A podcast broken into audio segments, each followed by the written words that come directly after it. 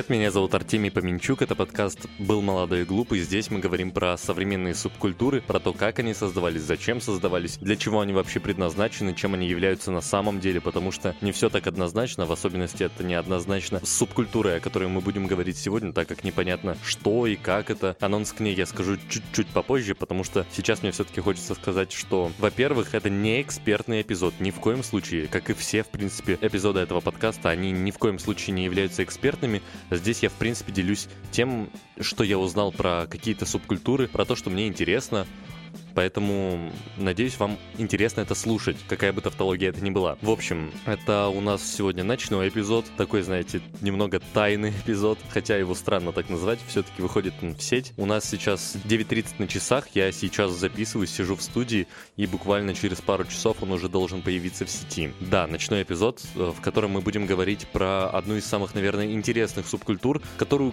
каждый, конечно, знает не как субкультура, а как музыкальный жанр, но, наверное, это оправдано оправдано, почему она известна благодаря своему музыкальному жанру, потому что она из него и вышла, это субкультура панка. Здесь очень много споров по поводу того, вообще чем она является, чем она не является, так как это правда сложно, и само по себе слово панк претерпело очень много изменений в ходе своей истории. Там, если вы откроете даже первую страничку на Википедии, вам сразу же будет написано, что изначально там вообще использовалось это в поэзии Шекспира, после этого где-то к началу 20 века так вроде бы начали называть разные отребья или преступников, и примерно к 70-м это понятие в, примерно в таком роде и прожило, но в 70-х оно претерпело изменения, и уже понятное изменение, которое вылилось в итоге в целую эпоху, целое, целый музыкальный жанр, который является в итоге одним из самых важных, одним из самых главных жанров в рок-музыке, да и в принципе в музыке.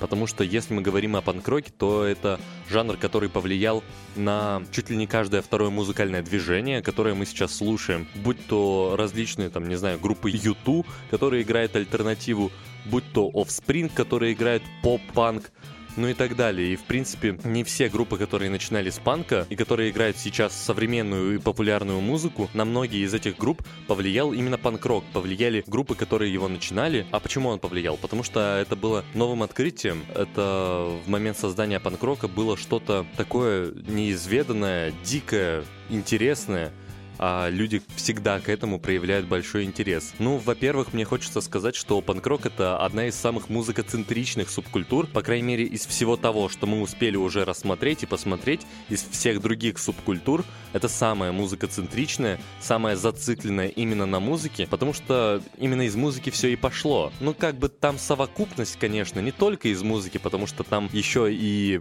движения в моде начались новые и так далее, но все-таки в основном принято считать, что панк-рок и панк как субкультура пошла от музыки.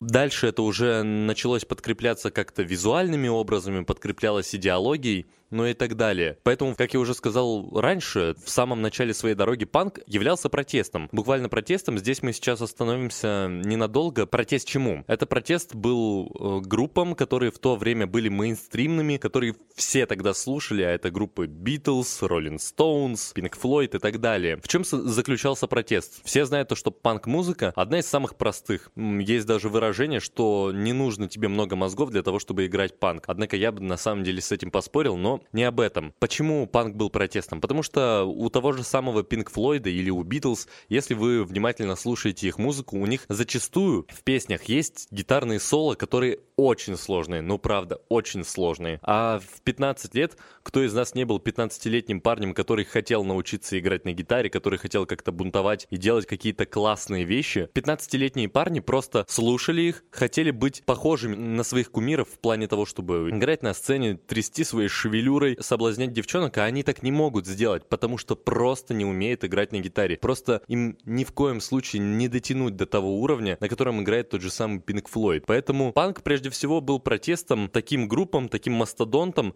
в своем музыкальном построении. Почти каждая панк-песня строилась на диком темпе, очень высоком темпе, как мы будем говорить дальше. Группа Рамонес даже в записи своего первого альбома использовала на студии звукозаписи метроном на самом высоком значении, на котором его еще никто до этого не использовал, потому что просто музыка была очень быстрой. И в этой быстроте была вот эта вот дикость, вот эта первобытность и страсть, которую музыканты хотели в нее вложить. Дальше, по сути, идет э, три аккорда, на которых строится сама по себе музыка. Она не сложная ни в коем случае. Без разницы, минорные или мажорные аккорды. Просто три аккорда, которые не всегда, кстати, звучат в гармонии хорошо, э, идут как-то плавно. Нет, э, зачастую это достаточно резкие аккорды, которые немного угловато, наверное, звучат. Однако поэтому они и становятся интересными. Они не режут ухо только, наверное, из-за своего темпа. Здесь мне хочется сказать, что там также не обязательно было играть очень красиво. Ну, мы уже поняли, что ребята не умели некоторые играть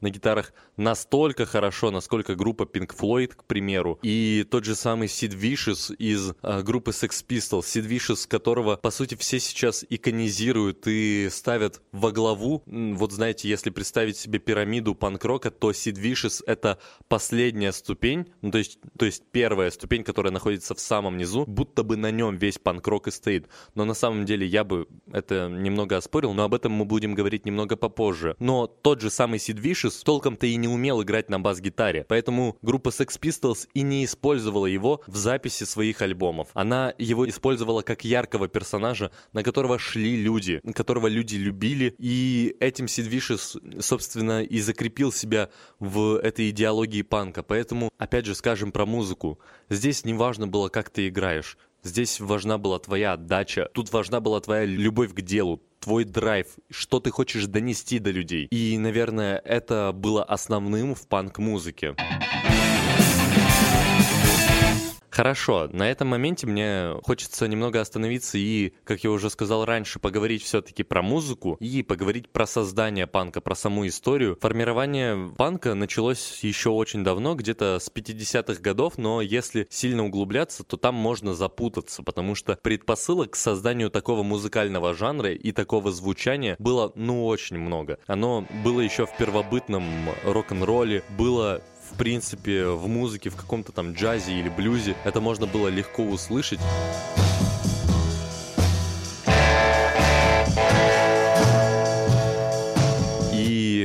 Мы будем рассматривать, наверное, более такие поздние варианты, от которых намного четче можно проследить историю становления панк-рока. А здесь я считаю, что самой важной прото-панк группой, то есть э, группой, от которой, по сути, зародился этот музыкальный жанр, является группа The Stooges. Вклинюсь с небольшой поправкой.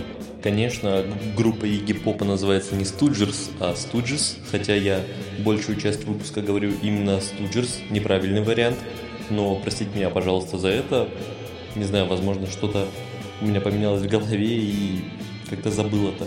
Но дальше я там исправлюсь и буду ее называть правильно по имени. Это, между прочим, первый такой осознанный, нормальный проект Игги Попа, которого мы все знаем по песне The Passenger.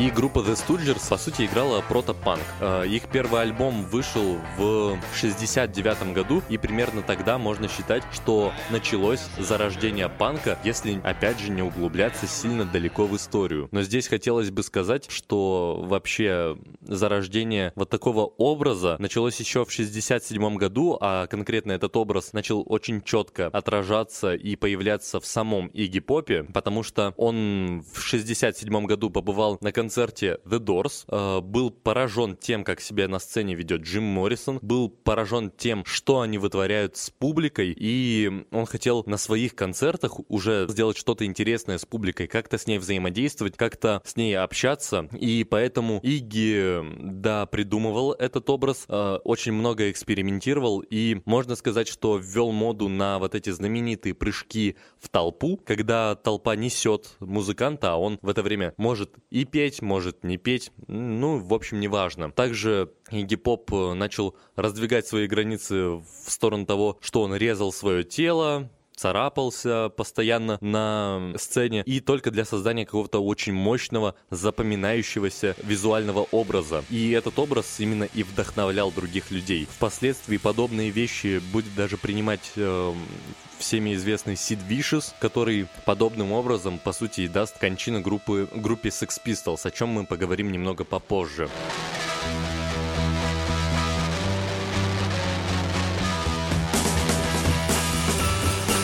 Дальше мы уже будем говорить более конкретно и на более близких к самому панк-року примерах, а это именно, грубо говоря, крестная мама панк-рока Пати Смит, которая начала свою музыкальную карьеру еще в 71 году, но начала она ее в таком стиле, что она писала тексты и просто пригласила своего знакомого аккомпанировать ей на поэтических вечерах. Дальше она начала собирать свою группу и впоследствии к 74 году у нее собирается альбом под названием Horses. И и этот альбом произвел фурор, в принципе, на музыкальную сферу. Во-первых, он был эпохален с точки зрения музыки. Музыка там звучала очень психоделично, очень необычно для того периода времени.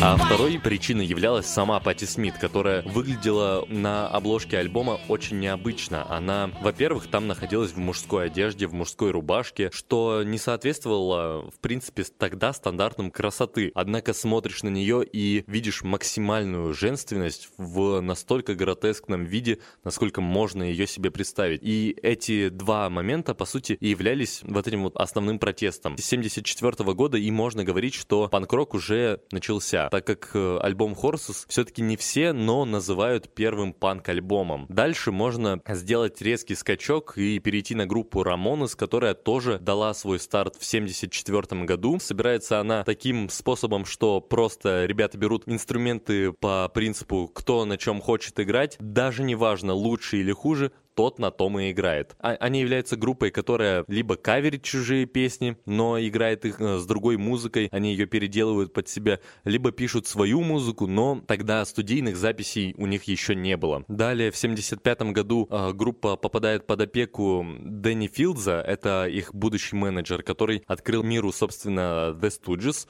с Игги Попом. Также Дэнни Филдс работал с Луридом, и впоследствии Рамона сыграет у них на разогреве, взаимодействуют с этими группами очень много и так дальше. И в этом смолтолке у них как-то все-таки выбивается время на запись пластинки, и к началу 76 года они начинают записывать свой альбом на Sire Records, причем таки запись альбома обошлась им в очень скромные 6400 долларов, что на самом деле было для того времени очень мало. Первым синглом альбома, первым треком, собственно, с этого альбома является Blitzkrieg Bob, который впоследствии, ну, можно сказать, что и стал гимном любого панк-рокера, так как уже точно этой песне начали приписывать название панк.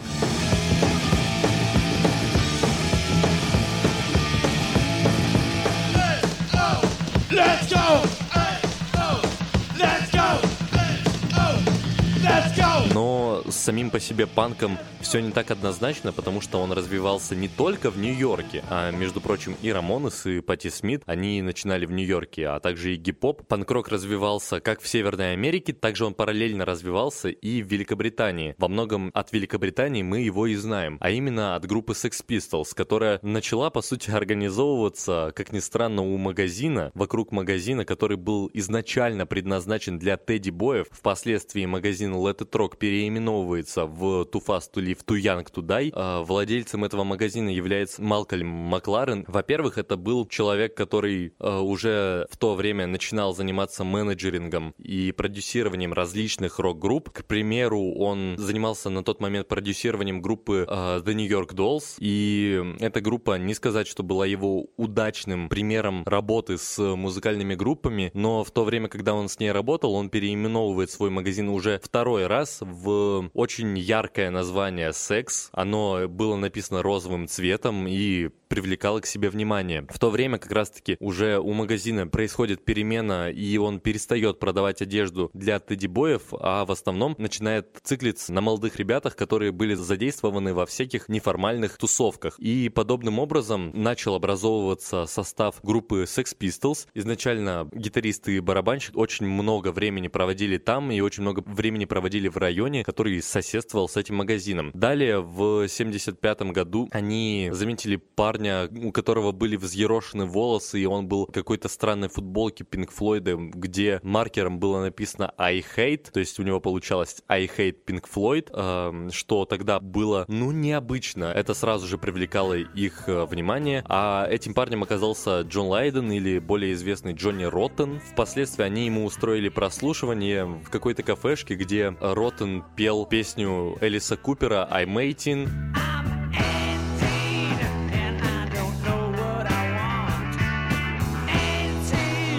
Но петь он совершенно не умел, однако в нем был такой драйв, такая энергия, что парням из Sex Pistols он очень понравился, и они его взяли в свою группу, организовали уже первый состав, э, наверное, ну не традиционный, ладно, но все-таки первый состав Sex Pistols.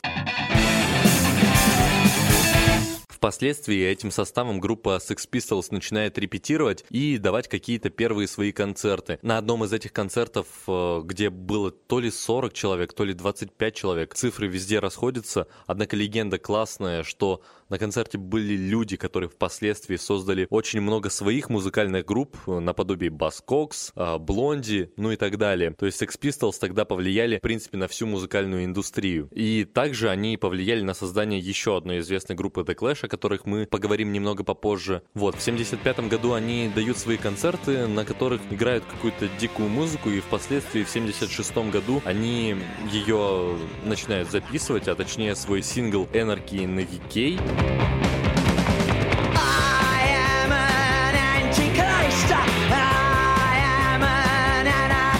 Которая во многом становится главной песней тогдашних э, английских панков, так как большая часть молодежи была недовольна государственным строем, который тогда был. Впоследствии группа Sex Pistols, у нее уходит из состава басист, и они берут себе на замену Сида Вишеса, между прочим, близкого друга Джонни Роттена. Далее они после записи песни God Save the Queen проплывали на, э, мимо Вестминского дворца на берегу Темзы и, собственно, исполняли эту песню, после чего группе был дан запрет на прокрутку этой, этой песни на различных радиоэфирах, и сразу же несколько студий, несколько каких-то рекламных контрактов у них порвались.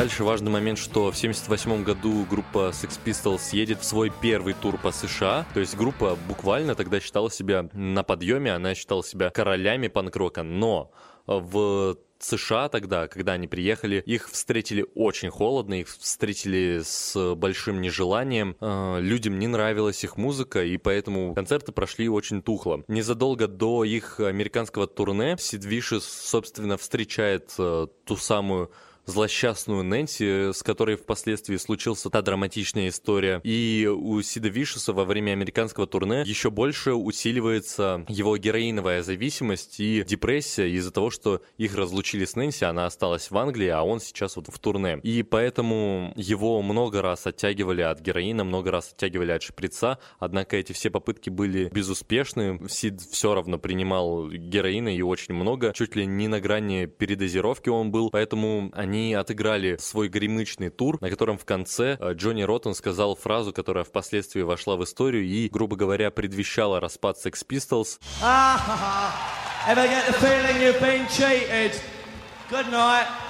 Все-таки, учитывая наш тайминг, я не буду рассказывать о группе Clash. Скажу буквально в паре слов, что вокалист и гитарист группы Джо Страмер был сильно вдохновлен выступлением Sex Pistols, после чего отказался выступать в своей группе, которая изначально хотела играть вообще какой-то вот этот рок-н-ролл в стиле 50-х. Он сказал, что их музыка устарела, и он идет играть новую музыку, а, новое движение, перелистывает страницу и вступает в ряды панк-рокеров, панк-музыкантов. Однако впоследствии группа Э, The Clash очень много экспериментировала со своими э, музыкальными жанрами, а, но группа ни в коем случае не придавала свои стандарты, и хоть и экспериментировала очень много с жанрами, она оставалась верна своим поклонникам в плане того, что они продавали максимально дешевые билеты, они продавали максимально дешево свои пластинки для того, чтобы просто популяризировать эту музыку и это движение, хотя группа уже была на тот момент очень популярна и известна.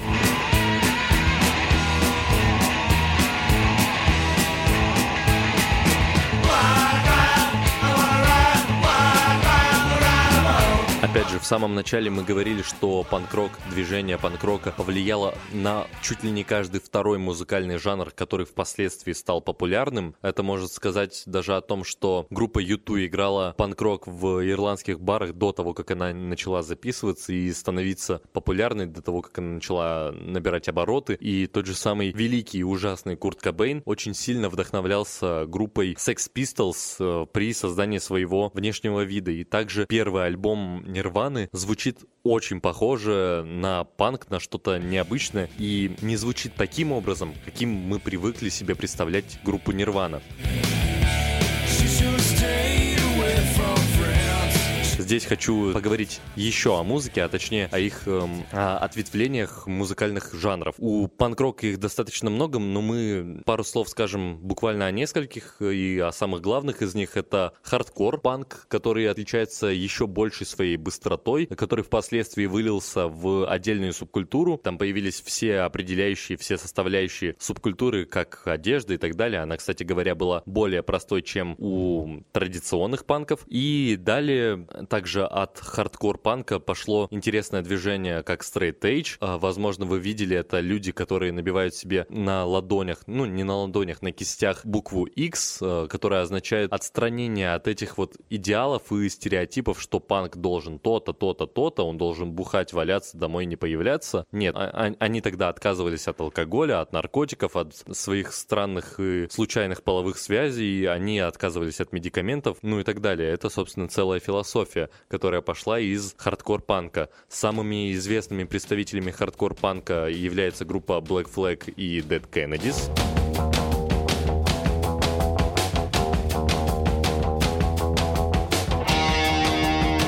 А дальше я хочу немного рассказать о хоррор-панке, который в России у нас, по крайней мере, самый, наверное, известный жанр панк-рока. Почему он самый известный? Потому что все люди знают группу Король и Шут, которая, ну, не была первооткрывателем, конечно, хоррор-панка, ни в коем случае. Самой известной группой из хоррор-панка была группа Misfits, и, кстати, тот же самый Михаил Горшинев очень много носил на себе атрибутики группы Misfits, часто носил футболки или нашивки с логотипом группы, точнее, с обложкой обложками альбомов э, этой группы. Хоррор-панк отличался тем, что в текстах было очень много использовано разных мифологических существ, таких как э, вампиры, зомби, и зачастую альбомы представляли собой какой-то интересный каскад историй. Они часто были завершенные. Мы можем это увидеть по примеру группы Король и Шут, где каждая песня, по сути, является отдельно взятой историей, отдельно взятой сказкой, которую мы все просто слушаем, и кто-то наслаждается, а кто-то нет.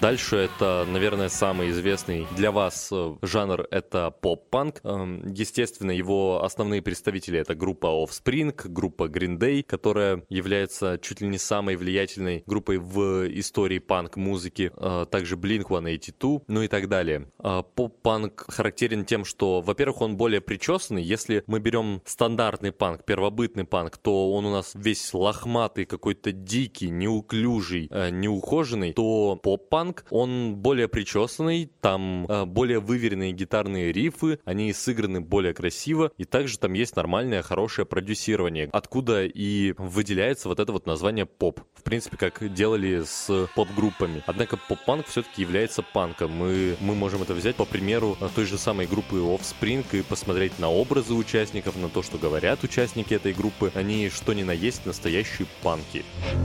на